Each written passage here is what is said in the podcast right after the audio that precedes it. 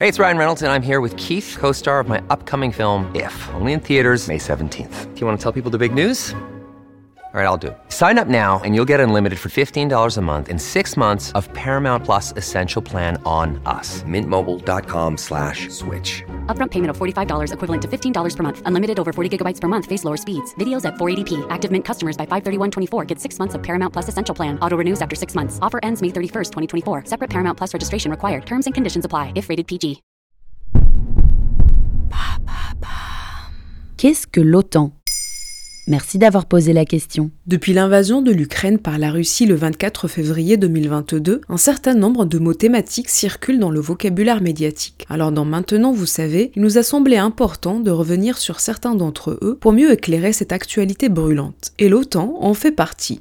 L'OTAN, organisation du traité de l'Atlantique Nord, est une alliance internationale coordonnée entre plusieurs pays occidentaux, comme la France et les États-Unis. Cette organisation est née en 1949, au lendemain de la Seconde Guerre mondiale. 12 pays situés en Europe et en Amérique du Nord ont signé le traité de l'Atlantique Nord, appelé communément traité de l'OTAN, un accord politique et militaire pour protéger ensemble leur population et leur territoire afin de maintenir la paix. Lors de la création de l'OTAN, l'idée était de faire bloc contre l'Union soviétique, un pays avec un grand territoire qui cherchait à étendre son influence en Europe. Ce rôle d'intimidation a duré jusqu'en 1991, année où l'Union soviétique a éclaté en 15 pays. Et quel est le principe de cette alliance? L'accord est basé principalement sur la règle de défense commune, c'est-à-dire si l'un des pays de l'OTAN est attaqué, tous les pays le sont. En cas d'attaque, les pays mettent en commun des militaires et du matériel, ce qu'on appelle les forces de l'OTAN. Chacun agit à la hauteur de ses moyens.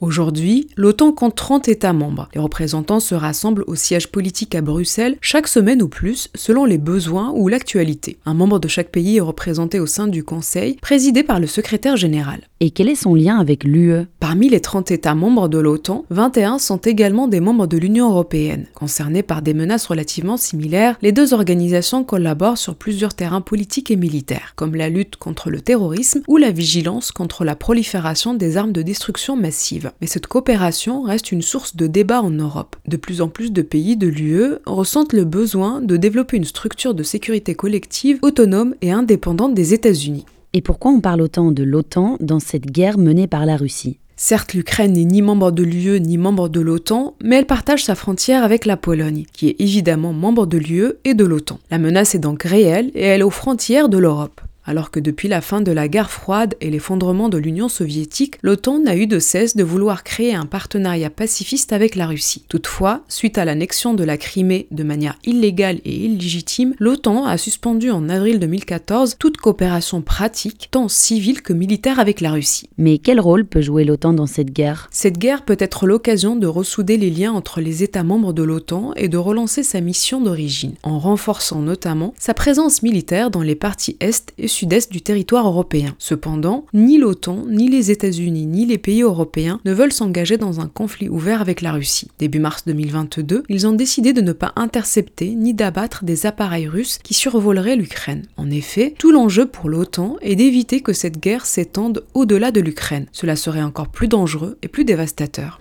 Voilà ce qu'est l'OTAN. Maintenant, vous savez, un épisode écrit et réalisé par Zineb Souleimani. En moins de 3 minutes, nous répondons à votre question. Que voulez-vous savoir? Posez vos questions en commentaire sur les plateformes audio et sur le compte Twitter de Maintenant, vous savez.